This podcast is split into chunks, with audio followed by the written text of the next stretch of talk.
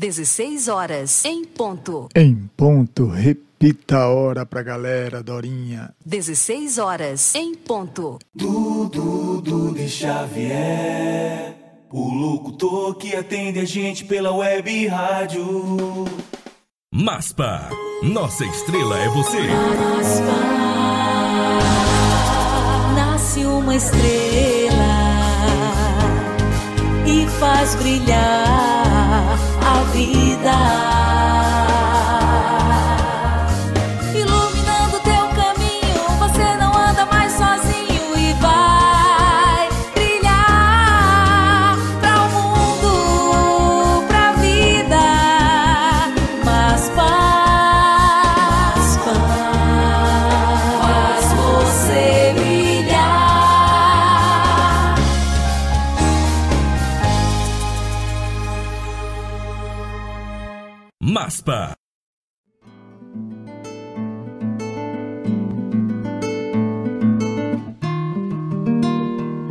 Ei, ei, oh.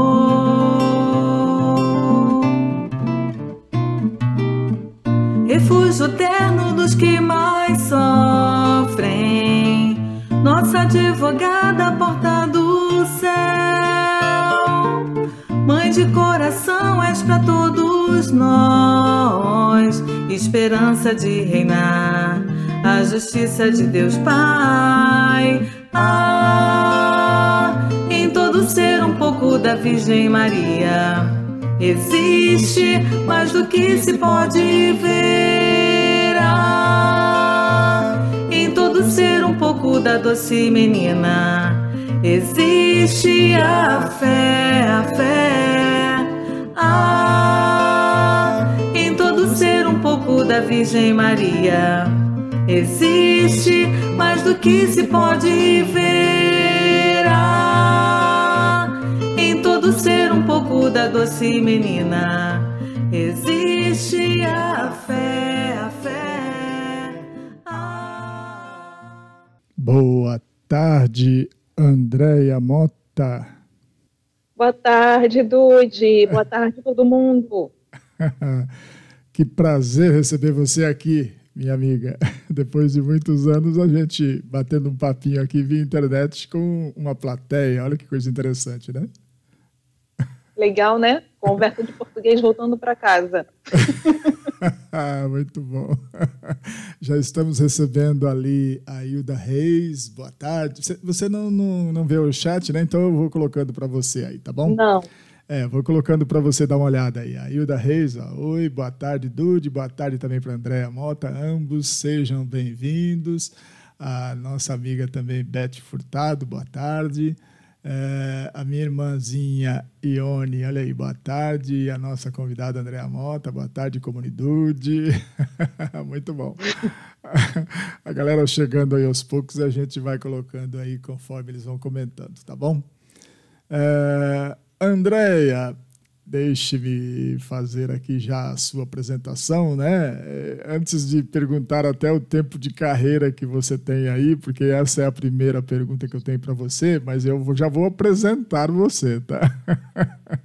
Você é professora de português, blogueira, colunista, revisora de textos do livro Um Sonho com Deus, do amigo que vos fala, cantora do coral da igreja, colaboradora de blogs, entrevistadora de lives, ouvinte da web Rádio Maspa, fala italiano, é filho da minha amiga querida Raquel Mota, quem eu mando um beijo para você, Raquel. E também, claro, do senhor Cesário, né? Infelizmente não tive o prazer de ter contato com ele, né?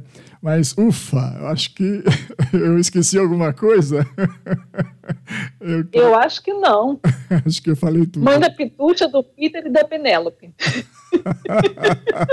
Pronto, completou. Eu, eu, eu, já queria saber logo uma pergunta. Você tem tempo para dormir? Tem. Consegue um tempinho para dormir, que bom. né? É muita atividade, é muita, muita atividade, né, Dude? Você falando agora, nem eu tinha percebido tudo isso. Só que eu falei assim, nossa, é muita, né? Tô, muita coisa. Acho que eu tô cansada.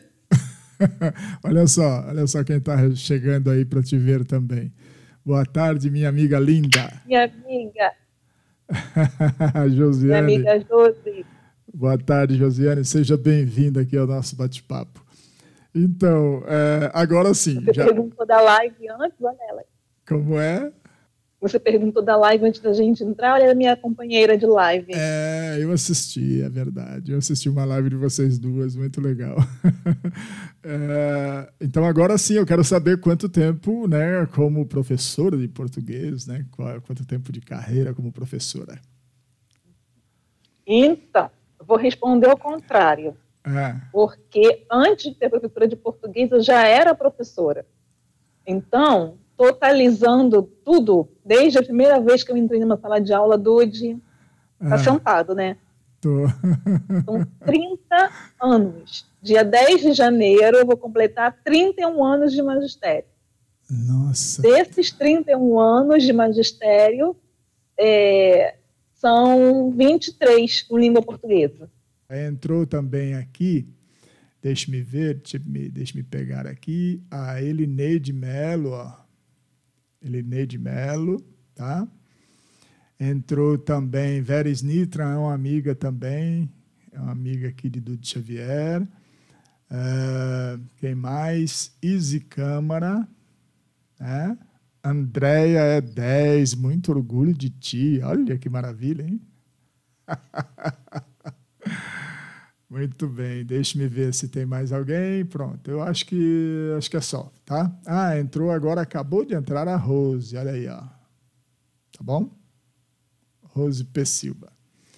Legal, gente, vamos retomar aqui, porque a gente teve uma pequena queda da internet, mas André já está aí, né?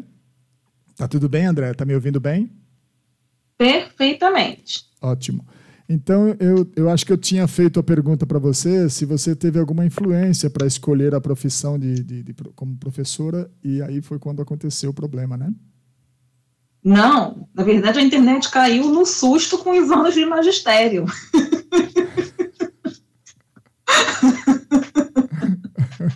quando eu joguei os 30, quando eu joguei né, dia 10 de janeiro, vou fazer 31, a internet, pá, caiu. É verdade. Você já, você já, Mas... tinha, você já tinha respondido, então é isso que você quer dizer? Mas respondendo a influência, é, essa Izzy Câmara que entrou aí é minha prima. Ah, é? é também professora língua portuguesa, é. É uma família de professores, né? Nós temos um monte de professores na família. Né? A gente brinca, não sei se minha tia está vendo, a gente brinca que na família tem professor, advogado e químico. Né? E a Is, né, é professora de língua portuguesa, ela, foi, ela não foi minha professora, né? ela foi professora da escola em que eu fiz todo o meu ensino fundamental. Né? Não sei se ela vai escrever aí, porque, na verdade, ela dizia que era para ser professora. Né? Ela e as irmãs diziam para não ser professora, mas eu fui teimosa e fui assim mesmo. É, normalmente começa com um pouco de teimosia, né? É. Mas muito bem, eu acho que você fez bem em ser teimosa, né? Vamos lá, então. Eu queria voltar um pouco no tempo com você, porque quando a última, última vez que, que eu vi você numa live aí, e nesta live você estava como convidada, né? Você contou uma historinha sobre o seu cabelo, né? Quando você falou das tranças e tal, né? E eu queria que você falasse para a galera desse sentimento que marcou sua vida, a ponto de você se lembrar, né, com tantos detalhes sobre ele. Isso. É, a live que eu estou falando foi a mesa de professores negros do IFRJ Campus Nilópolis, e na mesa eu fiz esse comentário sobre a questão do racismo no ambiente escolar. E eu dizia que o que mais me marcou sobre isso foi justamente por conta do meu pelo. Eu usava tranças, a minha madrinha fazia. Minha madrinha de batismo, né? Minha tia Sueli, minha madrinha de crisma. Minha madrinha de, de batismo em Petrópolis fazia as tranças no meu cabelo, enfeitava com miçangas, e eu estava felicíssima em Petrópolis com as minhas tranças, porque as minhas tias tinham tranças, as minhas primas, os vizinhos, todo mundo usava aquele cabelo, toda a representatividade que a gente fala. Sim. E quando eu voltava para o Rio, quando eu voltava à escola, eu não via aquilo na escola, eu não tinha aquela representatividade e eu era extremamente atacada. As meninas me falavam coisas absolutamente terríveis sobre o meu cabelo. Até que chegou o ponto que eu disse para minha mãe que eu não ia voltar para a escola. Eu fiquei tão triste que eu dizia que eu não ia voltar para a escola.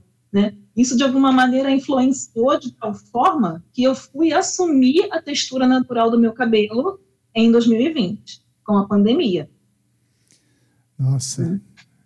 Como, Nossa, olha como que você me conhece, quantas fotos minhas de perfil você já viu, né? E este, esta aqui é a textura do meu cabelo. Não é a foto do cabelão, que tá, né, que tem foto, né, a, a, vai ver a foto aquela não é a textura do meu cabelo. A textura do meu cabelo é esta. E eu só fui assumir a textura do meu cabelo agora em 2020. Na pandemia não dá para salonalizar, né? Certo. A gente vai ter, então, a gente vai ter oportunidade de mostrar um pouco da Andréia ao longo do tempo aí, com, conforme você está falando. Andréia. né? é, ó, acho que tem alguma coisa aí. Ah, a Izzy está dizendo aqui, ó, graças a Deus não me ouviu. Muito bom. Olha aí, minha irmã dizendo, mandando elogio para você aí. Obrigada. Muito bom. É, Andréia, eu, eu voltei na infância com você e aí a gente tem aqui aquela imagem sua, né? Uma pena que não tenha da trança, né? Que seria legal demais para a gente mostrar, né? Mas eu queria mostrar para a galera aí, você pequenininha, né? Aí no, na cadeira do berço aí, né? Uma cadeira mesmo, né? Não é berço, não e pelo menos para registrar em função do que a gente estava falando, né? Isso. E, e logo é. depois. Pode falar, quer comentar alguma coisa? Desculpa, é porque tá, tá chegando com atraso. Essa foto aí é uma foto que a família toda tem, Dude. Todo mundo tem, todo mundo tem esta foto. Esta foto, se eu não me engano, foi feita em um aniversário do meu avô, não estou enganada, e isso daí é a cadeira de churrascaria. Sim. Então, a família toda recebeu essa foto de lembrança. Vou te contar um segredo, nós ainda temos cópias, cópias desta fotografia em casa. Que bom, que legal. Realmente marcou para vocês isso daí, né? E, e logo na sequência, é, tem uma das fotos que você me mandou, que você intitula como foto de família, né? E aí eu queria que você identificasse as pessoas da, da, desta foto, porque eu acredito que também é, é interessante, né? Esta parte aí para você passar para a gente as informações, tá bom? Tá bom. Então vamos lá. Aí à esquerda de quem está olhando para a tela, esse primeiro mais, mais, mais destacado é meu, meu, meu bisavô, Exaltino Mota, eu e minha mãe, né? Meu avô, Israel, e meu pai. Nessa foto aí, nós temos quatro gerações da família Mota. É o, essa foto aí foi, foi feita no dia 6 de agosto de 1973. É a foto do dia do meu batizado, na casa em que eu cresci, no bairro do Jardim América, aqui no Rio. Ah, quatro gerações é fantástico, né? É.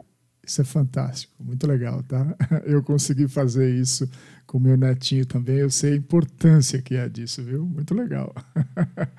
Ah, aproveitando isso daí, é, nós temos uma imagem aqui também que você vai comentar, né? Senhor Isaltino é o bisavô, né? É o bisavô, é. Isso. Eu não tenho memória dele, até perguntei à minha mãe, né, com quantos anos eu estava quando ele faleceu, ela não lembra. O meu avô não, meu avô faleceu, eu já, eu já tinha 15 anos, né? Mas do vô Exaltino não, não tenho nenhuma lembrança além dessa foto. Ah, muito bem. Mas eu acredito que isso daqui também que nós vamos mostrar, e é uma coisa tão antiga, também seja uma coisa importante, se você quiser comentar a respeito, né? Ah, sim. Isso daí é muito legal, Dude. Isso daí é uma ata da União dos Operários da Construção Civil de 1923. Né? Agora não estou conseguindo ver a data, é, mas é de 1923. 21 de, de, de setembro de 1923. Isso. E é muito engraçado, né? Porque eu, como foi que eu cheguei a essa a essa ata? Eu tenho uma mania meio mórbida, né? e ninguém sabe? Hum. mas de vez em quando, na, na casa do avô Isaltina, eu me lembro que eu tinha passado um trabalho para os alunos um tempo atrás, falando sobre ancestralidade, coisas assim, e aí eu peguei e joguei, joguei o nome inteiro do meu avô, do meu, do meu avô e do meu bisavô no Google, ah. para ver o que aparecia. E aí, um único registro que eu encontrei na internet de Isaltino José da Mota, porque o nosso sobrenome é esse, José da Mota, a minha tia e o meu e a minha mãe não ficaram, né, com o, o José, né, mas o sobrenome que veio da família desde o avô Exaltino é José da Mota. Tá. E o único registro que eu encontrei de, de, de José da Mota na internet foi essa ata. E é muito interessante porque é um, um, um período em que é, eu li o documento inteiro, são páginas e páginas e páginas, eu li o documento inteiro. Foi um momento importante para a história né, dos operários no Brasil, porque esse grupo aí estava reivindicando melhores condições de trabalho, dentre elas o direito de ter um horário de entrada e um direito e o um horário de saída das fábricas. Olha e há um outro ponto, porque em algum momento dessa, dessa ata, eles falam dos companheiros de Petrópolis, dos companheiros da tecelagem de Petrópolis. E a minha parte, e parte da nossa família mora em Petrópolis, e a parte da família que veio de Juiz de Fora trabalhou por muitos anos nas fábricas de tecido de Petrópolis. Petrópolis tem duas fábricas de tecido históricas, Dona Isabel e Santa Helena. Então, eu creio que esse, essa menção às fábricas de tecido em Petrópolis seja, seja é, pelo menos uma dessas duas, onde a nossa família também trabalhava. Fantástico isso, viu? Eu ouvi com muita atenção aqui e deixei você completar todo o raciocínio, porque nós estamos, nós estamos falando de um registro de 1923. Isso é fantástico, tá? Está próximo de completar é. 100 anos aí. Olha que coisa muito boa, né? É. é acho que você vai querer mandar um beijo aqui, viu? Hum. Quem tá aí? Wilson Filho. Amor da minha vida. Meu afilhado lindo. Eu beijo para você e seu irmão. Eu sabia que você ia querer mandar um beijo pro afilhado. Muito bom, seja bem-vindo também, Wilson. É, agora eu quero mostrar um personagem que com certeza ele foi muito importante na sua vida, né? Seu pai, né? O, o senhor Cesário. Fale do seu Cesário para gente, por favor. Ah, o, enfim, né? O, sim, muito né, do que eu sou, eu devo ao, devo ao Cesário e à Raquel. Né? São as pessoas que me fizeram, me fizeram quem eu sou, são as pessoas que me educaram, que, que se sacrificaram. Ai, o que você fez? que se sacrificaram, né? Para que eu chegasse onde eu cheguei. Essa foto aí do dia ela tem uma história muito legal. Assim que meu pai se aposentou, ele e minha madrinha, que era a irmã mais nova, voltaram à fazenda onde eles nasceram. Eles nasceram na fazenda São Pedro, em, em, é, na, na, zona, na, zona, rural de Juiz de Fora. E quando ele voltou, que ele trouxe essa foto, ele me mostrou essa foto, ele chegou essa foto, essa foto é o forno onde a minha mãe fazia pão. Então, essa foto aí é a foto do forno onde a minha avó Maria Petronilha fazia pão. Eu tive duas avós Marias, a Maria de Lourdes e a Maria Petronilha. Esse forno aí é o, é o forno onde a Maria Petronilha fazia pão. Né? E ele foi feliz da vida com a minha madrinha, porque era o sonho que eles tinham. Eles vieram muito pequenos para o estado do Rio de Janeiro. Né? É, a minha avó faleceu, eles eram pequenos, a minha madrinha era bebê de colo, ainda. Então, a vida toda ele passou com esse sonho de ir a Juiz de Fora e retornar à fazenda. Que a gente sabia, né, que tinham ficado amigos, alguma, alguns parentes que eu nem conheço, tinham ficado em Juiz de Fora, minha madrinha que voltava com mais frequência. E aí, nessa viagem, minha madrinha foi com ele e ele foi à fazenda, acho que ainda em corrente foto de uns senhores também de mais idade, que eu acho que são da época quando eles eram crianças, tirou foto no, aí perto desse forno, tirou foto na igreja onde foi batizado, igreja de São José Operário. Aliás, desculpa, igreja de São José não, desculpa, igreja de São Pedro. Eu acredito que também esse momento aí deve ter sido muito importante para ele. Acho que foi bom a gente mostrar, Sim. né? Foi bom a gente é. mostrar também. é, eu estou recebendo uma reclamação ali e eu não ia cortar você no, no, no, no, seu áudio, então eu deixei você completar. Mas a Sueli Reis da Mota perguntou aqui, ó. E eu? Ela quer um beijo. Ah, ela quer um beijo chegou também. A eu falei que eu tinha duas madrinhas, que eu tinha que Nadia madrinha de batismo e a Sueli a madrinha de crisma. Não falei, Dodi? Falou sim. Falei sim. Uhum. Te amo. Pronto, Sueli, pronto, está, já está completo aí. Minha irmã querida faz esse comentário aí, ó, que iniciativa boa sua de buscar a sua ancestralidade pela internet. Muito importante resgatarmos nossa história. Verdade, Sim. verdade. E você conseguiu, né? Através desse registro aí. Nós vamos mostrar mais uma, um, um, outro registro do senhor Cesário também, né? Aqui, você, é sua formatura, é isso? É. Isso daí foi a foto da formatura, né? Papai e mamãe elegantíssimos. Verdade. Né? Dia 12 de setembro de 1997 minha formatura em letras na UERJ. Hum, muito bem. E agora nós, te, nós, tem, nós temos também aqui o registro dele, acho que no, num, acho que é num jornal, né? Como é uma redação de jornal, é isso? Isso, isso daí é a foto, provavelmente é, é a foto da redação da revista Vida Turfista, meu pai trabalhou muitos anos como jornalista, ele não terminou a sua vida como jornalista, mas ele trabalhou muito tempo como jornalista. É um jornalista premiado, inclusive. É, e aí eu coloquei né, esse círculozinho para facilitar. Né? Meu pai trabalhou na Vida Turfista, trabalhou numa revista muito conhecida também do, do, do, público que curte futebol, que era a revista O Coringão. Você me falou que, inclusive, conhecemos essa revista.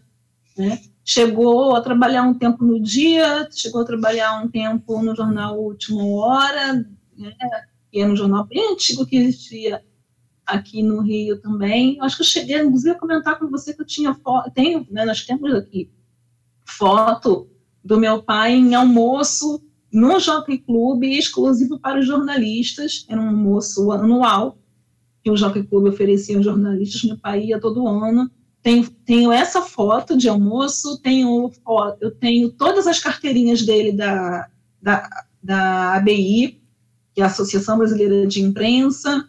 A gente tem recorte de jornal de Campos dos Goitacazes, informando que o jornalista Joaquim Cesário Monteiro é, chegaria à cidade naquele final de semana. E muitas coisas nós só encontramos depois do falecimento dele, quando eu fui é, procurar as coisas né, que eram deles, ver o que tinha guardado, o que, que precisava ser descartado.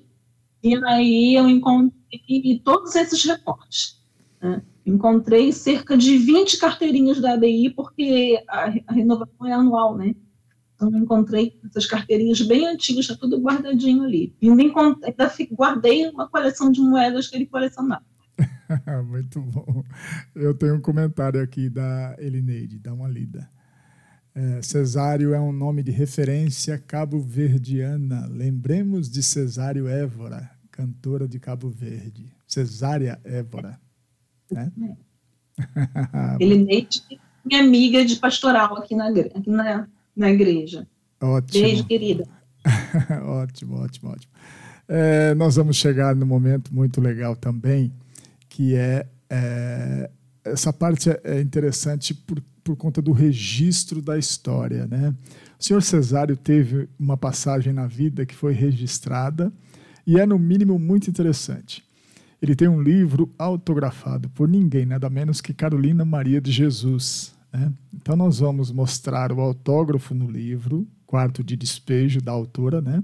e, na sequência, um pequeno vídeo para apresentar Carolina aos nossos amigos aí. Né? Agora, eu queria que você falasse, antes de eu. Aliás, eu vou inverter, tá? É, vou inverter aqui, vou colocar o vídeo primeiro, né, sobre a história de Carolina, e depois nós vamos mostrar a imagem do autógrafo. Mas eu queria que você falasse para a gente desse momento, né? E, e o que, que você sabe com relação dessa história do livro e o que você pretende com esta relíquia a partir deste momento? Bom, primeiro, como eu achei o livro. Sim. Porque, veja você, meu pai está falecido há 11 anos, eu tenho uma montoeira de livros, né? Boa parte dele aqui. Muitos livros que são herança do meu avô, avô Israel. Né? É, muitos livros eram do meu pai, porque meu pai, como um jornalista, era um homem de leitura, de revistas, então nós temos muita coisa lá dentro do quarto da minha mãe ainda. E eu nunca tinha visto este livro, Quarto de Despejo, aqui. Eu arrumei toda, eu arrumei todas as coisas do meu pai, eu não me lembro de ter visto esse livro aqui. E cerca de um mês, mais ou menos, eu fui mexer alguma coisa ali. É, a minha tia, acho que tinha me pedido, a tia Sueli está aí assistindo, acho que tinha me pedido dois livros do Monteiro Lobato emprestados.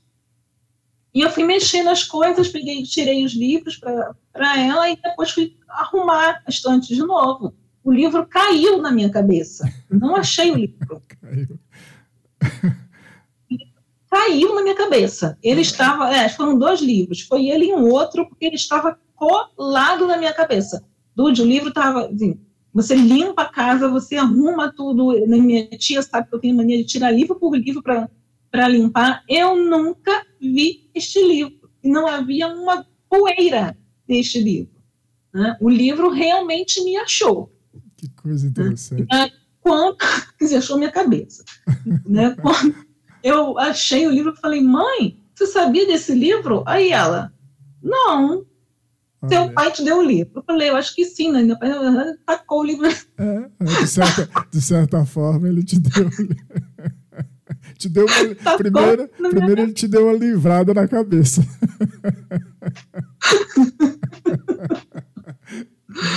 e aí abri e fiquei uns. Nem sei quanto tempo eu fiquei olhando o livro. É isso aí, Oni. O livro estava me esperando. Fiquei um tempo olhando para o livro quando eu abri autógrafo de Carolina Maria de Jesus. Fantástico. E fiquei assim, passada. Falei, bora. Né? E aí, né, você fica, você fica pensando em milhares, milhares de coisas, né? Vamos fazer mesa sobre Carolina Maria de Jesus, vamos falar de Carolina Maria de Jesus, eu te contei, né, das histórias né, que não deram certo para falar como isso foi, foi quando eu te falei no outro dia, né? Tinha que ser aqui, porque contando as outras tentativas, essa era a terceira tentativa de falar sobre o livro e parece que não que não estava dando muito certo, né? Sim. E aí, né, como você me perguntou no outro dia, e agora qual é a intenção? Aí foi que eu respondi, nossa, como eu queria que esse autógrafo chegasse na Veronice. Ah, se eu pudesse falar para a família dela, olha, olha que a gente tem um vínculo, porque a sua mãe autografou o livro do meu pai. Muito bom. Hum. E a gente está mexendo os pauzinhos aí para que isso aconteça a partir de agora, né? Nós vamos deixar aqui público, né, a, a, esse autógrafo e depois nós vamos procurar os caminhos aí para chegar até ela, sim. Né? Vai chegar se Deus, se Deus quiser. E já sou muito grata por isso. Muito bom. É, vamos então mostrar para a galera o, o videozinho, porque tem muita gente aí que talvez possa não conhecer a história de, de, de, Carolina Maria de Jesus, que já contei aqui na Web Rádio MASP. Eu já entrevistei Cida Moreno aqui, que faz um trabalho teatral fantástico, né? Eu Amarelo é uma, uma, uma, peça de teatro contando a vida de, de Carolina Maria de Jesus. Nós até recentemente, agora assistimos novamente pelo YouTube, fantástico. E então vamos mostrar esse videozinho ilustrando quem é a figura e depois nós vamos mostrar o autógrafo do seu papai, que é uma relíquia. tá bem? Vamos lá então. Tá bem. Era uma vez uma menina muito pobre chamada Carolina de Jesus. Curiosa, despertou a atenção da patroa de sua mãe, que a matriculou em uma escola rica de Minas Gerais. Aprendeu a ler, lia sem parar. Foi até acusada de feitiçaria. Para eles, uma menina negra não poderia saber tanto se não fosse bruxa. Não era. O instinto de proteção falou mais alto e sua mãe quis que ela saísse de lá. Carolina chegou em São Paulo. Passou dificuldades e virou catadora. Juntou tudo que viu: tábuas, plásticos e, claro, papel. Fez para ela e seus filhos uma casinha na favela do Canindé. Virou até artista num circo, onde cantava e declamava. Nasceu para brilhar. Nos cadernos que recolhia, escrevia seus diários e poesias. Até que um jornalista foi fazer uma matéria na favela. Era a chance de ser vista e Carolino levou para ver um tesouro. Seus cadernos.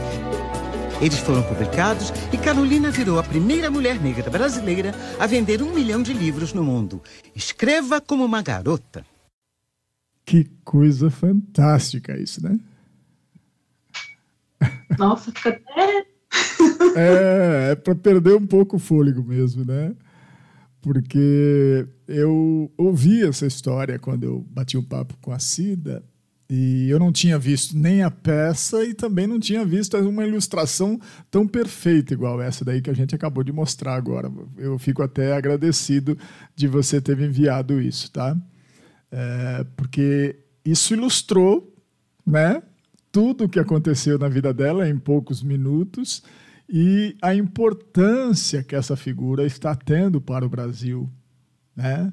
Eu acho que principalmente no, nos meios aí, é, não só artísticos, mas eu acho que também da educação, né? Porque é, é um livro que também foi é, já foi traduzido para vários idiomas. Aí tem uma informação assim, não tem? Tem. Ela foi traduzida para pelo menos 13 idiomas. Nesta edição do meu pai, que é a edição 76, já existe essa informação de que naquela época já eram 13 línguas. Né? É, de fato, a gente tem a Carolina, ela é uma das maiores escritoras do Brasil e pouca gente sabe a respeito dela. Né? Recentemente, o nome dela foi envolvido numa polêmica, porque chegaram a dizer, inclusive, que aquilo que ela escreve não é literatura. Né? mas são, a gente sabe que são outras questões, não exatamente a escrita dela. Eu vou pedir para você repetir porque eu não entendi. Tem gente que fala o quê? Não entendi. É, é, é, algum tempo atrás houve uma polêmica dizendo que aquilo que ela escreve, que ela escrevia, não é literatura. Ah, sim. É, é isso é, é, é, só realmente acho que para criar a polêmica, né? Porque ela, é. ela atingiu um nível aí que é, é, é, não é muito fácil de atingir, né? Um best-seller não é muito fácil. Né? Então é lógico que isso incomoda, né? incomoda, incomoda talvez mais uma série de detalhes que não, não vale acho que nem a pena a gente comentar, a não ser, a não ser que você queira comentar. A gente, né? Está saindo de um dia da consciência negra, essas coisas todas. Se você quiser comentar, fique à vontade. Mas não é o objetivo da gente. Da gente não, não. É. Mas a gente sabe que por conta da condição social dela, da, da condição de vida dela, então isso incomodou, lógico, né? Incomodou, sim. Mas o que importa não é isso. O que importa é a obra dela, que é fantástica e que chegou até as mãos do seu pai e que ela fez para ele uma dedicatória que nós vamos mostrar agora para essa galera toda, tá bom? Então está aí, né? Você, acho que você não consegue ler, né? Deixa-me ver se eu aumento. Não. Deixa eu ver se eu aumento um pouquinho, um pouquinho de nada.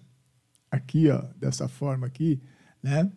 É, a Cesário, com todo o carinho, de Carolina Maria de Jesus, né? São Paulo, 30 de novembro de 1976. Este é, o, é a dedicatória de Carolina Maria de Jesus para o senhor Cesário. Né? Aí. Muito bom. É, você falou ainda há pouco né, sobre essa questão de ontem ter sido o Dia da Consciência Negra, eu falei sobre isso numa outra live, né?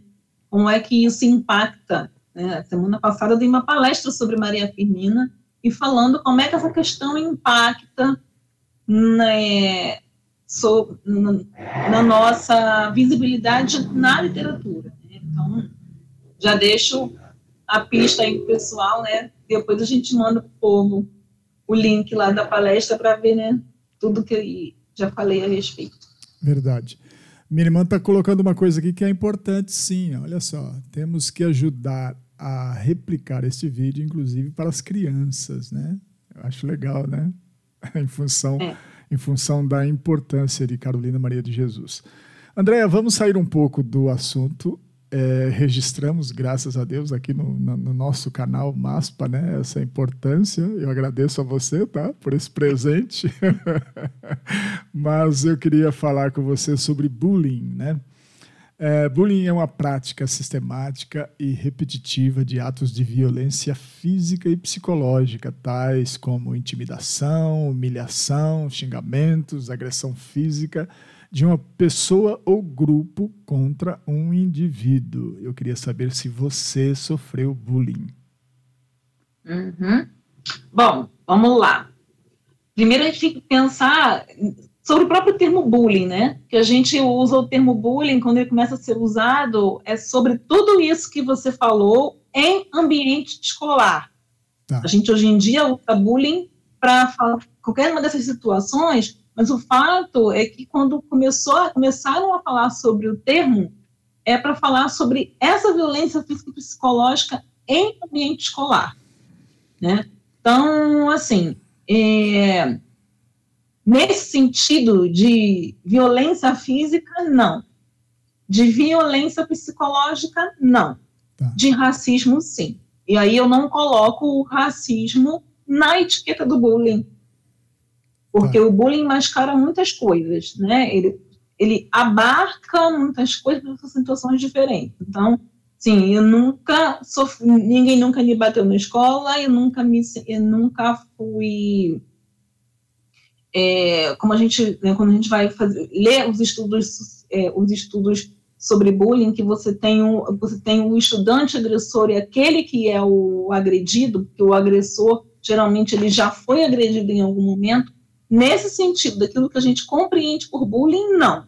Racismo, sim, e aí o mais claro foi o que eu te falei agora há pouco sobre o caso das tranças, né? Sim. Foi o que marcou mais. Aí a gente chega, né, fatalmente iríamos chegar também na, com essa pergunta na escola, tá? E aí eu, eu pergunto aqui se como professora você presenciou alguma cena de bullying no, IR, no IFRJ, né? IFRJ, uhum. Instituto Federal do Rio de Janeiro, é isso, né? É, ele tem um nome mais longo, mas a gente encurta para Instituto Federal do Rio de Janeiro. Porque o nome inteiro é Instituto Federal de Educação, Ciência e Tecnologia do Meu Rio de Janeiro. Meu Deus do céu, jamais eu iria recordar tudo isso. Não, então a gente encurta né, o, o apelido oficial mesmo, né, como aparece nas documentações oficiais, Instituto, do, Instituto Federal do Rio de Janeiro ou e FRJ. Ótimo. É.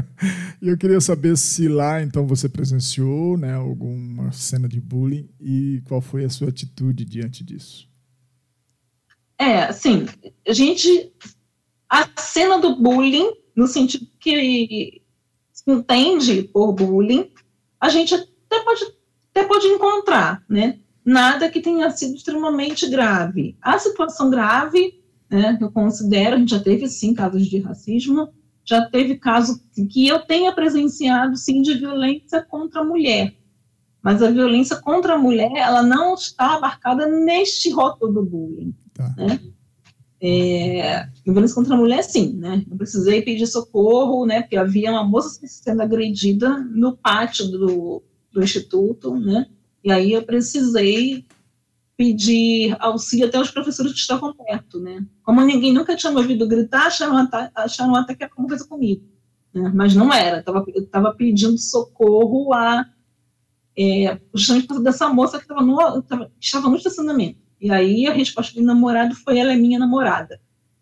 Né? E aí depois a gente não conseguiu ver porque ele simplesmente desapareceu. Então eu não sei, né? Me lembro que já era adultos, mas eu não, não sei, depois eu não fiquei sabendo qual era o curso dela, porque o, o Instituto Federal ele tem, ele tem cursos que vão desde o ensino médio ao doutorado. Uhum. Então eu não sei de qual nível, de, é, de qual dos cursos a, a, moça era. Como ela já era adulta, eu suponho que fosse de um dos cursos superiores, né? Mas depois ela sumiu e eu não, eu não fiquei sabendo depois do, desdobra, do desdobramento.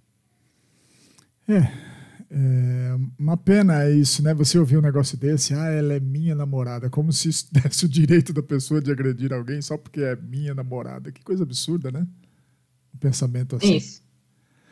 Infelizmente, eu tenho dois recadinhos aqui. O mundo e o nosso Brasil precisam de Deus, é, precisam, e a gente vai falar um pouquinho de religiosidade daqui a pouco. a nossa amiga Josiane também comenta aí como é forte né, esse relato que você acabou de passar. É realmente forte, né? E que bom que é, é, aparentemente a sua intervenção é, fez com que esse, essa agressão ela né, tivesse um stop aí, pelo menos dentro do ambiente ali. Não se sabe a sequência, mas pelo menos houve uma interferência e foi para o bem, ainda bem, né? É, né? Assim, o, o rapaz fugiu, né? Então, é. depois eu não consegui saber o que tinha acontecido, porque foi tudo tão rápido Sim. que eu me lembro que eu não vi o rosto da moça. Então, depois, aquela coisa de olhar nos corredores e você nem reconhecer quem você viu, né? Sim. Porque eu só vi o rapaz é, tentando agredir a moça e comecei a gritar igual uma louca, né? E onde eu estava, eu mesma não conseguia socorrer porque eles estavam no pátio, mas eu estava numa sacada. É. Andréia, nós já estamos há quase 50 minutinhos aqui, sabia disso? Nós temos mais umas coisas interessantes para mostrar, então vamos seguir, tá? É, blogs, né? Leio O Mundo Assim, Literatura na Corda e Conversa de Português. Né? Eu quero que você me diga tudo, tudo, tudo e não me esconda nada sobre eles, né? Sobre a premiação do, no Top Blog da literatura brasileira e principalmente, claro, como começou esse trabalho na sua vida. Uhum. Então vamos lá, gente. O Dude falou que, que, eu, que eu conte tudo. Vocês peguem uma água, uma pipoca e um café, e vai ficar mais duas horas nesse negócio aqui. Bom, então vamos lá. O primeiro blog foi o Leia o Mundo Assim. Sim. Esse primeiro, primeira publicação, dia 5 de setembro de 2007. Foi o primeiro. Tá. Né? O Conversa de Português, que, eu, que, que ficou conhecido, é de 22 de outubro de 2008. Então, não tem tanto tempo assim entre um e outro. Tá. O Literatura na Corda, eles têm mais a ver com a questão profissional, porque eu orientava um projeto sobre literatura de cordel. Eu orientei um projeto de iniciação científica sobre, sobre cordel como patrimônio cultural. Então, esse Literatura na Corda tinha a ver com o projeto. Este era o blog institucional. O Leia o Mundo Assim, enquanto de português, não. Né? Então, o institucional era Literatura na Corda e o Lobatize, ainda tinha o Lobatize. O Lobatize foi um blog feito pelos meus alunos a partir de um projeto que nós tínhamos sobre Monteiro Lobato, sobre a importância do Monteiro Lobato na pesquisa sobre petróleo. Uhum. Então, como é que essa pesquisa aparecia, como é que o interesse dele pelo petróleo aparecia na literatura que ele fazia. Então, os blogs institucionais, que fique claro, uhum. são o Lobatize e o Literatura da Corda, ambos desativados. Liter, né? Leia o Mundo Assim e o Conversa de Português são da Andrea. Tá. Né? E, e e aí, como é que apareceu conversa de português aí? Você tem ver, aí você tem culpa nesse cartório também. né? E por que lá no Conversa de no Leia o Mundo Assim, havia uma coluna do, é, sobre língua portuguesa, era dúvidas de língua portuguesa. E aí você me fez o favor de me inventar que eu tinha que ter uma coluna no seu programa de rádio. É verdade. Que é dúvida de português com a professora Andréa Moda, porque não arrumou um nome mais curto. Então, dúvida de português com a professora Andréa Mota. Sim. Na época do Leia o Mundo Assim, porque os primeiros textos eram publicados lá. Nesse meio tempo, os alunos descobriram que eu tinha o que eu tinha o quadro, que eu não me lembro mais agora se era diário, se era semanal, que havia o quadro da rádio e sugeriram que eu publicasse em algum lugar os resumos das aulas. Ah. Então, assim, eu comecei a fazer o. Paralelamente a isso, eu fiz o, resu, o, o quadro, os resumos das aulas, para postar em algum lugar, e uma terceira coisa, que era um ambiente virtual, que em 2007 eu já trabalhava com ambientes virtuais, não, não aprendi agora com a pandemia, eu já trabalhava em ambientes virtuais e com os alunos. Então, a confusão de achar, às vezes, né, que Conversa de Português tem alguma coisa a ver com o trabalho institucional que eu faço, vem daí. Porque tudo acontecia ao mesmo tempo, né? Mas a origem, de fato, do Conversa de Português é a Web Rádio Mágico. Eu acho que não tinha nem esse nome, mas é a Web, mas é a Web Rádio, mas é a Web Rádio Mágica. Daí é que a gente andou e criou a perna sozinha, começou a andar com, andar com as próprias pernas. Obrigada. Você viu aqui a, a Josiane que ela diz, né? Amo ouvir a história da, do Conversa, faço nível com ele. É, ela, ela, ela aniversaria no mesmo dia, né? É, então, nós vamos mostrar aqui algumas imagens referente a essa história do blog e essas coisas todas, né? Uma das imagens é essa daí. Eu acho que fica é, muito, muito pequeno para as pessoas lerem para você. Eu vou dar uma lida rápida aqui, tá? A, ah. a, história do blog. Originalmente, os blogs foram criados para serem páginas pessoais em que seus, seus autores pudessem expor o seu dia a dia. No início, eles eram uma espécie de diário que deixou as páginas dos cadernos e assumiu novo formato. O blog Conversa de Português foi criado após a observação de que cada vez mais profissionais usam esse tipo de site para divulgar textos referente às suas áreas de atuação. Mas a ideia original surgiu em um quadro diário apresentado na Web Rádio Maspa em 2007, né?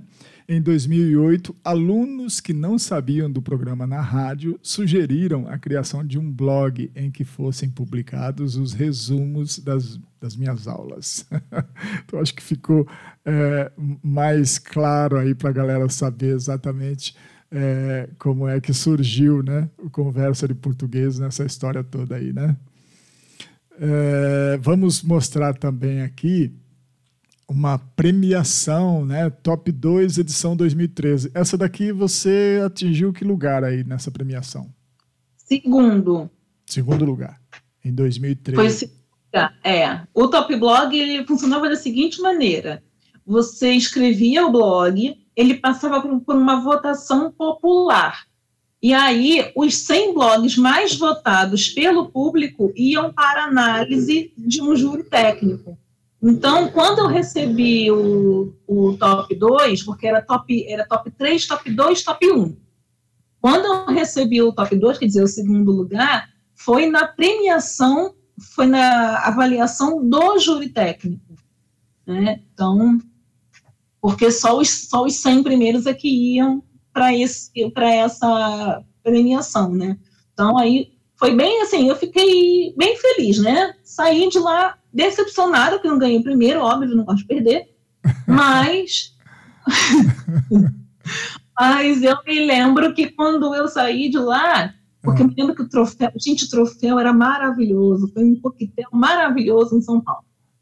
O troféu era lindo, o troféu era de vidro, aquilo no, na luz lá do teatro ficava maravilhoso. E eu me lembro que eu fiquei me perguntando por que, que eu perdi. E eu me lembro que havia um indivíduo numa outra, numa outra categoria, que ele, diz, ele eu estava indo à quinta edição, eu É. tinha participado do primeiro ano, não fiquei nem entre os 100. No segundo, fiquei entre os 100, aí sim, fui avaliada pelo júri técnico, mas eu me lembro que havia uma das categorias em que o sujeito das cinco edições eu tinha perdido quatro. E aí ele disse que quando ele conseguiu começar a ganhar, ele começou a, a- a olhar o blog que tinha vencido na edição que ele perdeu. O Sim. que ele fez que eu não estou fazendo. E aí, quando eu vim de, quando eu voltei de São Paulo, eu falei para minha mãe, no que vem eu venho, eu não saio daqui, ano que vem eu- a gente volta para São Paulo, eu vou comprar plástico bolha, porque eu não saio de São Paulo sem esse prêmio. E aí você vai mostrar o que aconteceu. Então tá, aqui em 2013, então, ainda você recebendo esse certificado que a gente Isso. acabou de mostrar, né? E olha, É. olha aí uma das coisas que você comentou um pouco mais para trás, né? Os cabelos, né? Como, é, Uhum. como é que você usava os cabelos antigamente, né? Isso. E aqui, então, nós temos a, a, a consagração do primeiro lugar, né? Diz pra gente o ano disso daí, né? Aí foi 2014, 2015. O primeiro foi um ciclo, né, que era 2012, 13, e esse daí 2014, 2015, né? Neste ano, infelizmente, não houve coquetel, não houve, não houve prêmio, foi já o início daquela crise econômica pela qual o Brasil vinha passando, então aí já não houve a prêmio, já não houve a festa de premiação, né? O que houve era um selo que ficava exposto no blog dizendo que era o melhor blog educacional do Brasil.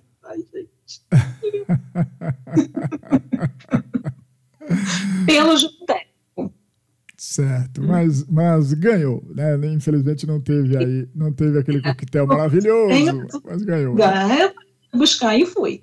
Disse que ia buscar e foi, é isso mesmo. É, vamos lá. Eu queria saber agora uma perguntinha aqui que não quer calar. É o seguinte, né? É, como é que os professores receberam isso lá no IFRJ? Vamos falar só IF, porque é mais rápido, né? lá no IF. Eu queria saber se pintou algum tipo de ciúminho, né? Com relação a isso. Só pelo seu sorriso, eu já estou percebendo. Assim, eu tô rindo disso não pelos meus colegas do IFE, porque a questão é além dessa, o Dude. É, Veja bem, nós estamos falando de 2000 e nós estamos agora em 2020, onde todo mundo teve que se virar com tecnologia na educação. é verdade. Mas nós estamos falando de 2013, de 2015, um blog que apareceu em 2008. Então a resposta não é nem que aconteceu quando eu ganhei o prêmio. Depois que eu ganhei o prêmio, saiu até no jornal, até no jornal do, do Instituto, né? É, Gente que, me- me- que nunca tinha me visto na, via, na vida, mas um dia eu encontrei, você está no jornal do Instituto lá na, na parede do, do campo em que eu atuo. sim, Mas é antes, porque a gente vinha de um processo em que quem era o blogueiro? O que vai escrever futilidade? A gente pensar bem, é esse o preconceito que existe até hoje com o blogueiro, independente do ramo que ele que ele escolha, né? É uma inverdade. Cada um vai fazer, cada um vai fazer o blog sobre o assunto que tem mais que tem mais afinidade, né? A origem dos blogs é o registro do diário. Mas em 2008, quando o Conversa de Português nasceu, eu não sabia nem que existiam outros blogs educacionais. Eu fui descobrir que havia outros blogs educacionais quando eu falei que tinha um blog, as pessoas me olharam torto, que é a pergunta que você está fazendo, sim. e eu ouvia, inclusive, gente dizendo, "Ela agora não vai mais aula, né? Agora só quer, falar, só, quer falar de blog. E aí, um dia, muito chateada, eu fui procurar fazer alguma pesquisa Ah, e encontrei, em 2008, um congresso online sobre blogs educacionais, em 2008. Eu conto isso num texto, né? É um grupo, blogs educativos que existe até hoje, que nasceu de uma lista no Yahoo. Em 2008 eu encontrei esse, esse grupo e aí eu pensei, não estou louca, esse negócio funciona. Sim. E por que, que as pessoas são desesperadas em 2020 com, em 2020? Porque até 2019 as pessoas enchiam a boca com orgulho para dizer não sei mexer nem no meu celular para fazer blog. Então, na verdade, a questão toda é essa, não é nem que rolou um ciúme. As pessoas não sabem o que fazer com isso. É, Entende? Até outro dia estava todo mundo se orgulhando de não saber mexer no celular no, no notebook para fazer blog. Ao contrário de você, que soube muito bem o que fazer disso, né? Não, estou me sentindo perdida em 2020 com pandemia e educação digital. estou, desculpem, estou fazendo isso desde 2007. É isso. Muito bem, perfeito, perfeito. Olha o que, olha o que, que minha irmã escreve aí. Ó. Professor à frente do seu tempo e da escola que precisa ser reinventada. É. Ione, existe uma frase entre nós na educação que é perfeita. Nós temos escola do século XXI, professores com a cabeça no século XX, educação com um pé no século XIX. Isso resume tudo. Eu nunca te falei sobre Ione, mas ela é psicóloga, doutora, né? Então também ministrou aulas, né? Na, na Unip em Sorocaba, né? Dirigiu também lá, né? Enfim, tem aí, sabe o que, que está falando a seu respeito aí, viu? Muito bem. André, a gente vai ter que dar uma corridinha aqui, porque nós chegamos às 17 horas. E, e aí eu, eu vi aqui Andréia Mota, colunista de revista. Aí me diga uma coisa, o que foi que eu perdi? Me fale aí sobre essa novidade aí, porque eu nunca ia descobrir isso sozinho, né? Conte para mim sobre isso. Nunca te contei, né? Olha o tempo que você não conhece. Isso daí é muito legal falar muito rápido sobre isso, mais do que André colunista. É, eu gosto muito de falar sobre isso. Isso daí é uma revista digital, Revista Zoom, revista que Zoom. é fruto trabalho de um ex-aluno meu, Gustavo Majori, né, que, que reverteu uma situação de apresentar um trabalho, ele já contou isso para os alunos, para os meus alunos, que a ideia da revista partiu de um trabalho que ele tinha que fazer e o professor que recebeu disse que o trabalho não estava bom. E ele transformou esse trabalho não está bom numa revista, nessa revista digital, que já tem inclusive a sua versão lusitana. Ele passou um ano em, em intercâmbio em Portugal. Quando ele voltou de Portugal, ele já deixou a revista Boom Portugal lá. Que legal isso. Tem 30 anos, gente. Muito bom, muito bom. É, você falou já da, da. Me perdoa que eu estava lendo o um negócio aqui. Você falou da, da editora dele já? Comentou? Não. Procurem no Instagram, Facebook, editoras Meus Ritmos. Meus Ritmos é o título de um trabalho também que eram para ele que não tinha ficado bom e ele transformou numa editora. Disseram que não tinha ficado bom. Muito bem, né? Aí ele, ele prova exatamente com o trabalho dele que ficou bom. Né? Um... E, e, ano passado, Gustavo foi a primeira vez com a sua editora para a Bienal do Livro. Olha aí que maravilha. Mas o trabalho né? Que maravilha. Deixe-me dar um beijo aqui, Marisa Bittencourt, passando para dar uma boa tarde para você e André Moto, né, né, e ao amigo Dude. Prometo assistir depois. Agora é impossível. Crianças na família. um, be um, beijo para você, Marisa, aí com a família, viu? É, legal demais essa história, viu? Gostei de, de ouvir aí sobre o seu ex-aluno, tá? É, eu queria que eh, nós vamos entrar agora rapidamente, infelizmente, né, no seu mundo religioso, né? Eu queria saber qual a sua participação na comunidade cristã aí do bairro e eu vou mostrar algumas imagens aqui referente a isso, tá bom? Tá bom. Deixe-me preparar aqui e aí você quiser comentar, né? É, este daqui é um é o coral, é isso, né? Isso, não é exatamente um coral, era uma banda. Era uma banda. O nome da banda é, é Banda Verbo Divino, Sim. era o nome que nós tínhamos. Isso daí é a matriz de Santa Rosa de Lima, aqui no Rio de Janeiro. É matriz porque foi a primeira igreja consagrada a Santa Rosa no Brasil. Né? Então, por isso que é, a gente diz que é a matriz de Santa Rosa de Lima. Eu cantei neste grupo Verbo Divino 12 anos. Ah, Isso daí legal. era uma missa de celebração de Crisma. Eu cantei por, por 12 anos, né? Faz a conta aí para trás, né? Eu, eu- eu parei em 2008, então são 12 anos atrás. E, inclusive, né, a gente ouviu no início agora aí da live a música de um dos rapazes do, do grupo, né? Era algo assim que eu realmente adorava fazer.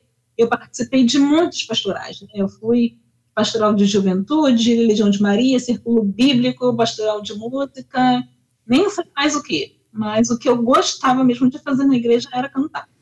Vocês não chegaram a gravar discos ou gravaram? Não, Ah, que, Não, que não. pena. os meninos tinham trabalhos independentes, né, como o José Henrique, o Carlos Alexandre, que já é falecido, Josi, Josiane, que está assistindo a live, fez parte do grupo Verbo Divino também. Olha aí, legal, É. Josiane. trabalhos individuais, mas grupo, o grupo em si não, a gente não gravou nada. Que pena, né? É, aquele rapaz do, do quarto carioca tinha alguma coisa a ver com isso daí? Tudo a ver, o Verbo Divino começou na sala da casa dele. Ah, que delícia.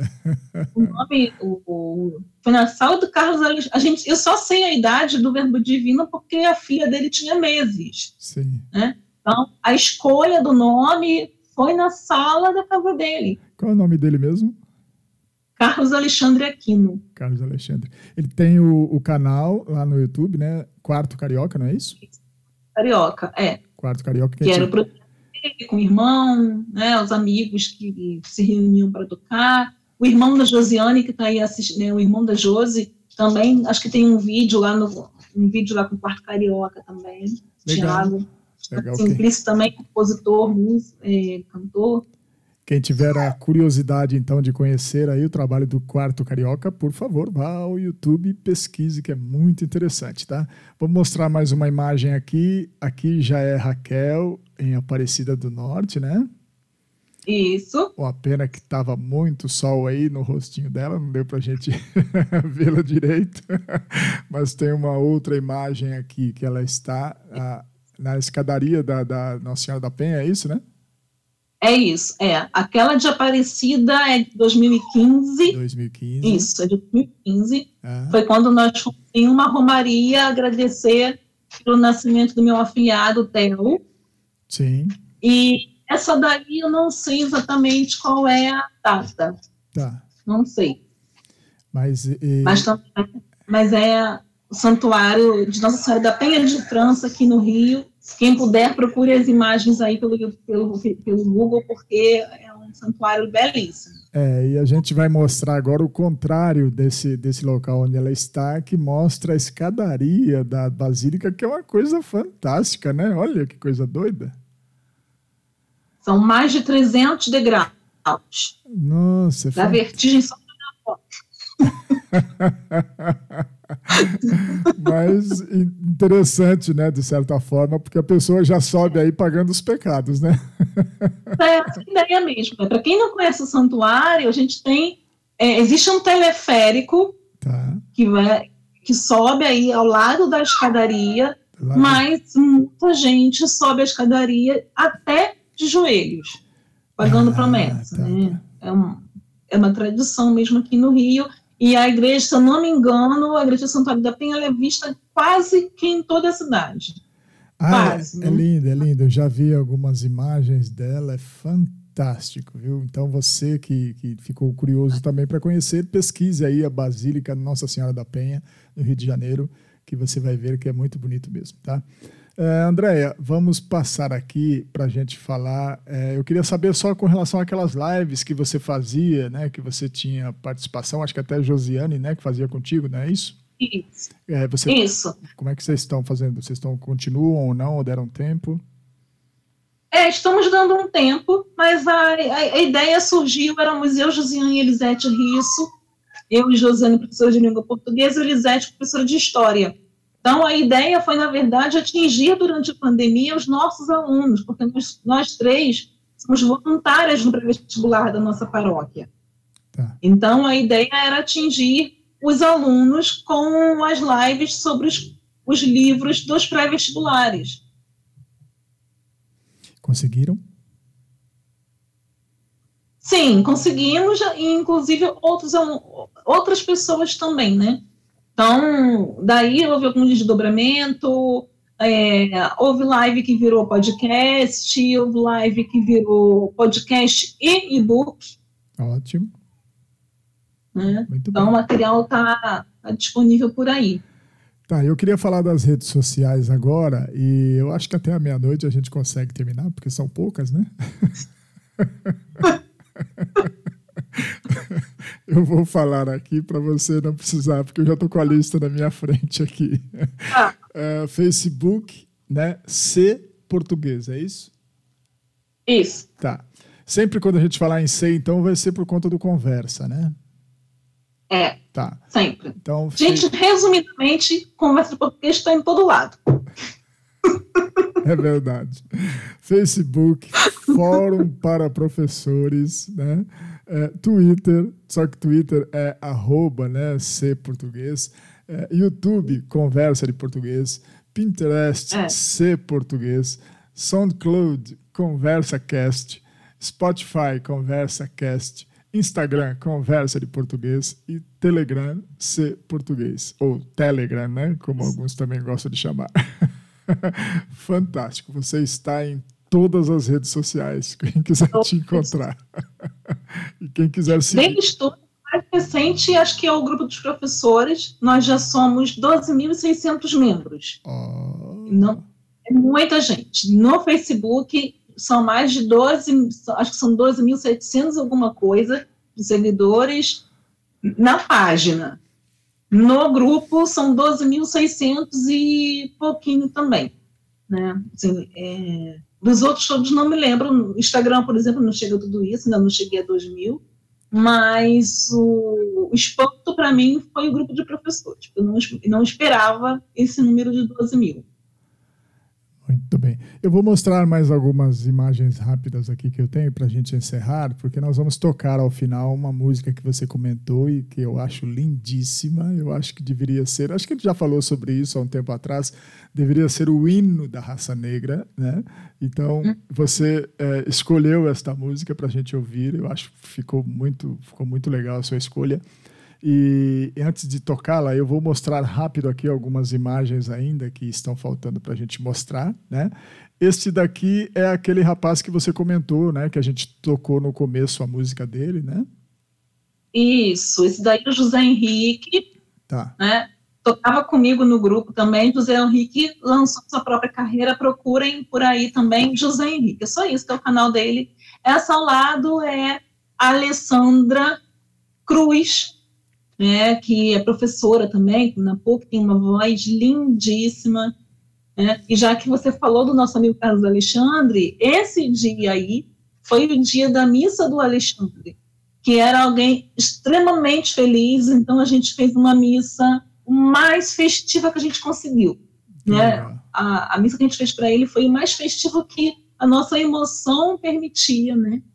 Então, sim, foi o dia que todo mundo que cantou com ele se, re- se reuniu para fazer uma missa e foi lindo. Muito bem. Aqui você é em ação na sala de aula e pelo jeito te pegaram de surpresa aí, né? É, foi, daí foi festinha de aniversário dos alunos, porque meu aniversário é em fevereiro, raramente estudando aula em fevereiro, nesse dia Ah, tá. nesse coincidiu, né? E os alunos aprontaram isso daí comigo. Muito bom. Aqui é, você comentou e eu não recordo. Comente novamente. Ah, isso aí é a minha pastoral da Igreja Católica. Tá. É, eu não, não estou mais na Santa Rosa, que é a igreja das outras duas fotos. Isso daí é a paróquia Cristo Rei. Minha amiga Elineide Mello está nessa foto aí também, a nossa pastoral afro-brasileira. E a nossa é uma pastoral que na Igreja Católica tem o objetivo de bolar estratégias de combate ao racismo. É, é, é esse o chamado que a igreja faz para esta pastoral. E a maneira e a estratégia que nós achamos para é, para tocar nesse assunto, né, foi justamente o cineclube. Então esse daí foi um dia de uma das sessões do nosso cineclube, que neste dia aí foi uma sessão especial, porque nós convidamos o cineclube Subúrbio em Transe para apresentar um documentário sobre a história do nosso bairro. Então, neste dia aí, nós tivemos uma média, eu acho que de 65 pessoas assistindo a Lineide, que anota tudo isso que vai lembrar. Né? Acho que foram cerca de 60 pessoas nessa exibição aí. Muito bem. Vamos ver a próxima. Aqui é Marcha das Mulheres Negras, é isso, né? Isso. Aí é a Marcha das Mulheres Negras, que acontece sempre no domingo mais próximo ao dia 25 de julho, porque o dia 25 de julho é o dia da mulher negra latino-americana e caribenha.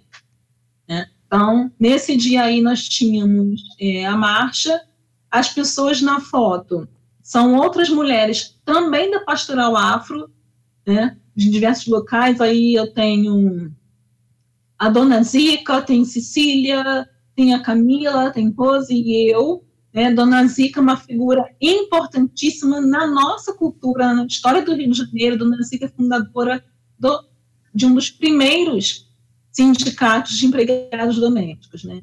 E aí eu estou com camisa diferente, minha camisa acho que, tá, acho que é a lilás, porque nesse dia eu estava lá pela Rede de Mulheres Negras do Rio, onde eu também sou ativista. Só para não, não ficar uma confusão no ar aí, Dona Zica aí não tem nada a ver com a Dona Zica da, do Carnaval, né? Outra personagem. Não, não, a Zica do não. A Dona Zica do Carnaval é a, é a, a Dona Zica do Cartola. Essa é. daí é a Dona Zica, Dona Anazir, que é lá de Bangu. Tá ótimo. Só para não ficar nenhuma confusão, por isso que eu cobertei. Vamos para a próxima aqui. Aqui é um dos convidados de Dudu Xavier também, já esteve por aqui, né? Pode falar a respeito. É, aí foi uma visita que o Vitor Alvim fez aos meus alunos, né? Vitor que já foi entrevistado aqui. É, eu convidei o, o Vitor para falar um pouco sobre literatura de cordel incentivar também a escrita dos alunos. Eu havia percebido que eu tinha alunos escritores, alunos poetas, e eles não mostravam isso a ninguém. Né? Então, o que motivou tanto a ida do Gustavo, que é o dono da Meus Ritmos, quanto da, do Vitor Alvim, foi um aluno que eu peguei, uma aluna, que eu peguei desenhando na sala de aula. E aí ela achou, obviamente, que eu ia brincar, porque ela, em vez de prestar atenção na aula, estava desenhando, mas eu fiz justamente o caminho inverso. Né? em vez de recriminar a arte que elas estavam fazendo, ah. na verdade eu fiz o contrário. Né? Levei os dois escritores para conversar com os alunos e incentivar isso. Como resultado da saída do Vitor nesse dia aí, e foi muito engraçado, interessante, porque o Vitor foi no dia 18 de setembro, que era aniversário de um ano da declaração do, da literatura cordel como patrimônio cultural. Né? A gente viu que essa era, tinha, acontecido essa coincidência da nossa marcação. Foi muito importante que depois dessa visita aí, ele conseguiu, inclusive, que dois dos meus alunos é, participassem de uma feira importante aqui no Rio, uma feira tão importante. Ah, e que, que para eles foi um divisor de águas. É verdade. É, Para quem não se recorda do nome Vitor Alvim, era Vitor Lobisomem, quando a gente bateu um papo aqui na web, na web rádio, no canal MASPA. né? Vamos fazer a próxima imagem aqui. Essa também é uma situação interessante, pode comentar? Aí é uma tatuagem, né? Todo mundo vai dizer, até minha tia vai dizer que tatuagem é essa que eu não, que eu não sabia. Essa tatuagem foi da visita do professor José Guajajara, de nome indígena Urutau Guajajara. Ele fez essa pesquisa aí no Google, vão ver quem é essa pessoa, né, a importância desse professor. Ele foi fazer, ele foi nos dar uma formação sobre, sobre como abordar culturas indígenas nas escolas. Nós temos duas grandes, nós temos duas leis importantíssimas. Uma que é a 10.639, que coloca no nosso currículo oficial a ensino de história e cultura afro-brasileira, e a 11.645 de 2008, que é a que acrescenta a cultura, as culturas indígenas. Não é bom a gente marcar, né, a gente fala culturas indígenas sempre no plural, porque são muitas as culturas indígenas. Então, nesse dia, o Guajajara foi ao Instituto Federal para dar formação dos professores. Né? E eu gostei de uma cesta que ele levou, ele foi acompanhado de uma outra, de uma outra pessoa, e era uma, uma índia também, levou a, a filhinha também, e eu gostei muito da trama de uma cesta. Então, essa imagem que ele fez no meu braço com urutum, com urucum e genipapo, é a representação da cesta que eu gostei. É isso que significa aí, a trama da cesta que eu tinha gostado. Fiquei tatuada acho que uns 10, 15 dias mais ou menos. Muito bom. Eu também estranhei quando eu vi a, a, tatuagem. Eu falei, eu não sabia que você tinha tatuagem. Comentamos a respeito. É, depois aqui já é uma ação, acho que de cordel, né? Quer comentar? Rapidinho? É a mesma. É. É a mesma daquela do, do Alvin? Do Vitor? É, é a do Vitor. Mas não é ele aí, é? é não é ele. É. É o Vitor? Nossa, não, é. eu, então eu não estava não, não, reconhecendo na imagem né, quando eu vi a primeira vez. Depois aqui, é, um encontro do Neabi, né? Comente um pouquinho, né? Acho que foi até agora recente, não foi? Foi. Isso daí foi semana passada. A palestra. É, o, é, é uma ação que nós fizemos chamada Novembro Negro. É uma ação do NEABI. NEABI é Núcleo de Estudos Afro-Brasileiros e Indígenas Tá. Eu sou é, coordenadora adjunta né, do núcleo do IFRJ Campos Milópolis, e essa daí é a chamada da minha palestra sobre a escritura Maria Firmina dos Reis, que está por aí também pelo Facebook. Né? É só vocês procurarem lá o, o é NEABI e IFRJ Campos Milópolis. Todas as palestras sempre estão lá. Muito bem. E, e agora... para quem não sabe, a Firmina é a foi a primeira abolicionista, a primeira escritora negra a produzir um, um, um romance abolicionista no Brasil. Muito bem. E agora eu quero mostrar um amigo nosso aqui em comum, né, que já também participou, né, da Web Rádio durante um tempo aí como ouvinte, e é um, um, um, amigo, eu sei que ele é atuante também na sua vida, né, já há alguns anos, eu não poderia deixar de mostrar aqui, né? Ah, Valério, meu amigo Valério. O Valério, Sérgio Valério, porque ele realmente. Valério, né? Que ele, que ele, porque ele realmente. Ele, aqui acho que foi naquela entrega do, do certificado lá, que nós mostramos lá atrás, né? Foi. Eles... Foi, o Valério foi fundamental, inclusive para nossa ida a São Paulo, porque eu e minha mãe não sabíamos andar em São Paulo, né? Ah. Então, acho que nessa época você já tinha ido embora para o Ceará. Ah, tá. E, ele e minha mãe não sabíamos o que fazer. Então, ele, ele que deu todo o suporte para a gente, na, é, ajudando a escolher um hotel muito perto, porque eu ia com a minha mãe. Então, ele conseguiu localizar para a gente um hotel que, era, que dava para ir a pé. Né? Então, ele foi assim, foi, foi fantástico nesse suporte todo para nós naquela, naquela aquela premiação. Não, e o mais engraçado é que o Valério acreditava que eu ia ganhar, né? Então ele foi com uma super câmera para para mim fotografar recebendo o prêmio, mas só deu para ele fotografar o certificado. A foto do certificado foi ele que fez. Ah, maravilha. Não, mas de certa forma você ganhou porque ali foi a experiência para ganhar um pouco depois, né? É. Fantástico. Estamos recebendo aqui também uma amiga muito antiga aí, né? Que a gente conheceu lá atrás, a Érica Murari. Grande beijo para a Érica. Acho que ela, ela nunca viu minha carinha, eu acredito, viu? A primeira vez que ela está vendo. um beijo para você, Érica, né? Por, por comparecer também. E, e gente...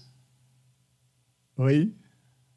Oi, Érica é responsável por. Você é responsável pelo conversa de português. Érica é responsável pelo meio mundo assim. Olha, porque o primeiro blog, não sei se eu não disso, porque o primeiro blog que eu li, que eu tenho consciência de ter lido, sabendo que era um diferencial, que era um blog, foi o dela. Porque, Olha. né, Érica tinha, tinha, um blog chamado Oncotô. Eu lembro, Oncotô, eu lembro. Lembra Oncotô? Lembro, então, blog dela. E eu me lembro que só fui escrever depois que eu li o blog dela. Eu não sei se você. Aí, Eu me lembro que na época ela pegou o link, divulgou para umas pessoas também que tinham blogs importantes, foi bem legal. Eu não sei se você passou para ela aquela, aquela recordação que eu te mandei esses dias. É, eu tenho uma página de poemas aí na internet e Érica Murari deixou um recadinho lá em 2008, se não estou enganado. Né? Ela costumava ler os poemas lá e ela comenta, e eu... então a gente acabou falando sobre isso. Poemas de Jesus Diogo Xavier, Érica Murari. É este que vos fala aqui. Grande beijo para você. Uh, Andréia, nós estamos finalizando. Eu vou tocar a música que você pediu, que é maravilhosa, é um hino, né? a gente já comentou, né? A música Identidade de Jorge Aragão. E assim que encerrar aí, a gente volta para despedir, tá bom? Ok. Muito bem, então. Até já.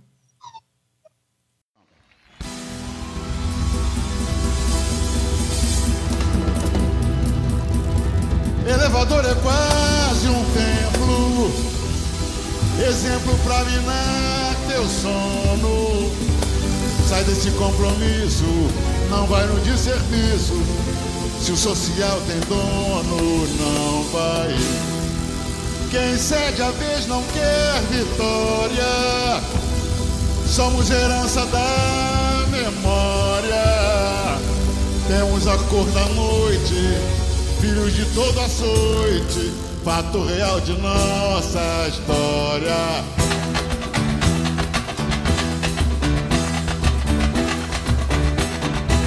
Se preto de alma branca pra você, é o exemplo da dignidade, não nos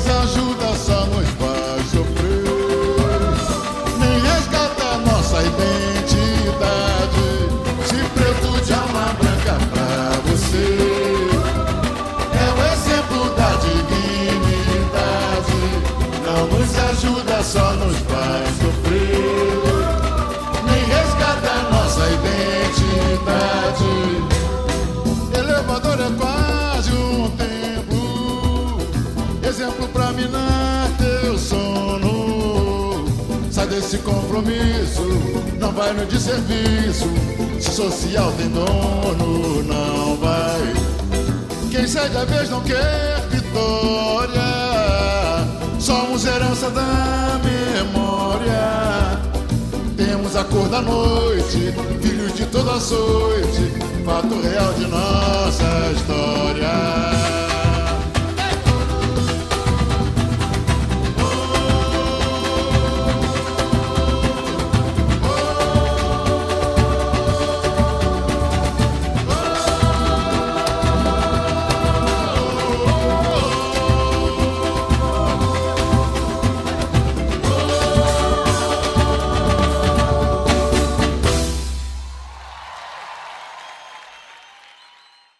Eu estou te ouvindo. Estava vendo o Jorge Aragão e lendo os comentários sensacionais.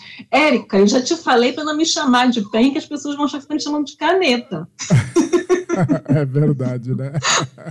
Olha aí. É, é... Porque a história de pen é uma coisa nossa, né? Por, por, conta do apelido Mona Lisa, e ela me chamando de pendurada. É. Mona Lisa é quadro, então pendurada. E que ela comenta, ela me chama de pen. Eu falei, para de mostrar que eu estou chamando de caneta. a Elineide aí fazendo um comentário. André e suas mil e uma atividades, camaleoa.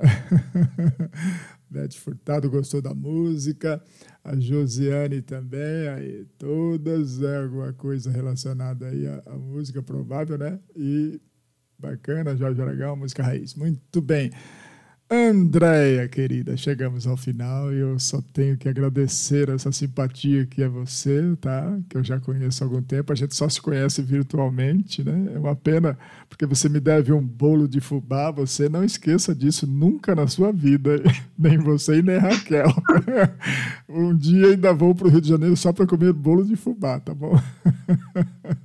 despeça, ah, despeça da galera aí, fique à vontade. Imagina, eu que agradeço, muito interessante isso, né?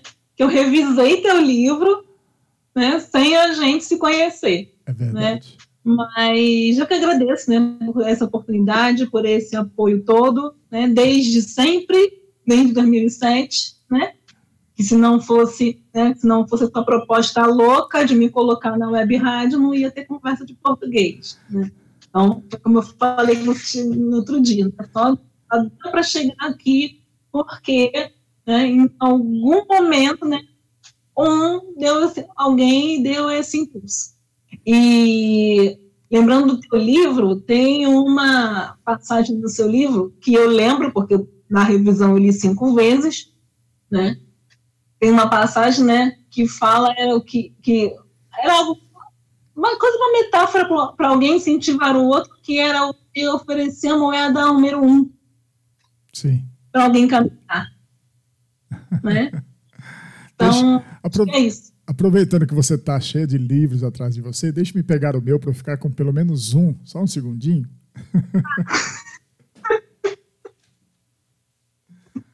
Pronto, pronto. Foi, foi rapidíssimo, né?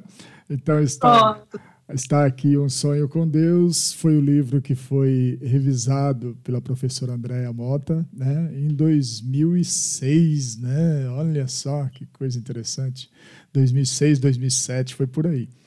É, então, é, foi um prazer enorme conhecer você já fazendo esse trabalho para mim, sem a gente se conhecer pessoalmente. Né? Uma coisa parece que uma coisa de Deus mesmo, né? E, e, de certa forma, nós dois estamos vivendo um momento muito importante esses dias. A gente já comentou sobre isso aí em, em off, né? Eu estou, final, estou finalizando um projeto muito interessante, muito bacana, em que eu só posso acreditar a, a toda a movimentação de amor que está acontecendo à minha volta a, a Deus, a Cristo, enfim, né? E eu sei que você também, ao, ao aceitar este convite para bater um papo comigo, você tem também uma finalidade que é, é, mais ou menos o registro que a gente acabou fazendo e a gente vai, com fé em Deus, também seguir né, nesse caminho que você pretende aí para conseguir o, o sucesso, Sim. tá bom? Querida. Obrigada. Acredito nisso, é a terceira tentativa. Ah, maravilha, maravilha. É, que bom que a gente esteve envolvido nisso e agora vamos seguir juntos para concluir, tá bom? Um beijo grande para você. Fique com Deus. Beijo. Beijo em Raquel. Né? E, e até uma próxima aí que a gente vai se encontrar. Beijo, pessoal. Obrigada por terem vindo. Legal demais. Fica gravado o chat aí, depois você pode ler com calma, que tem muita coisa legal aí. Beijo, Andréa. Beijo.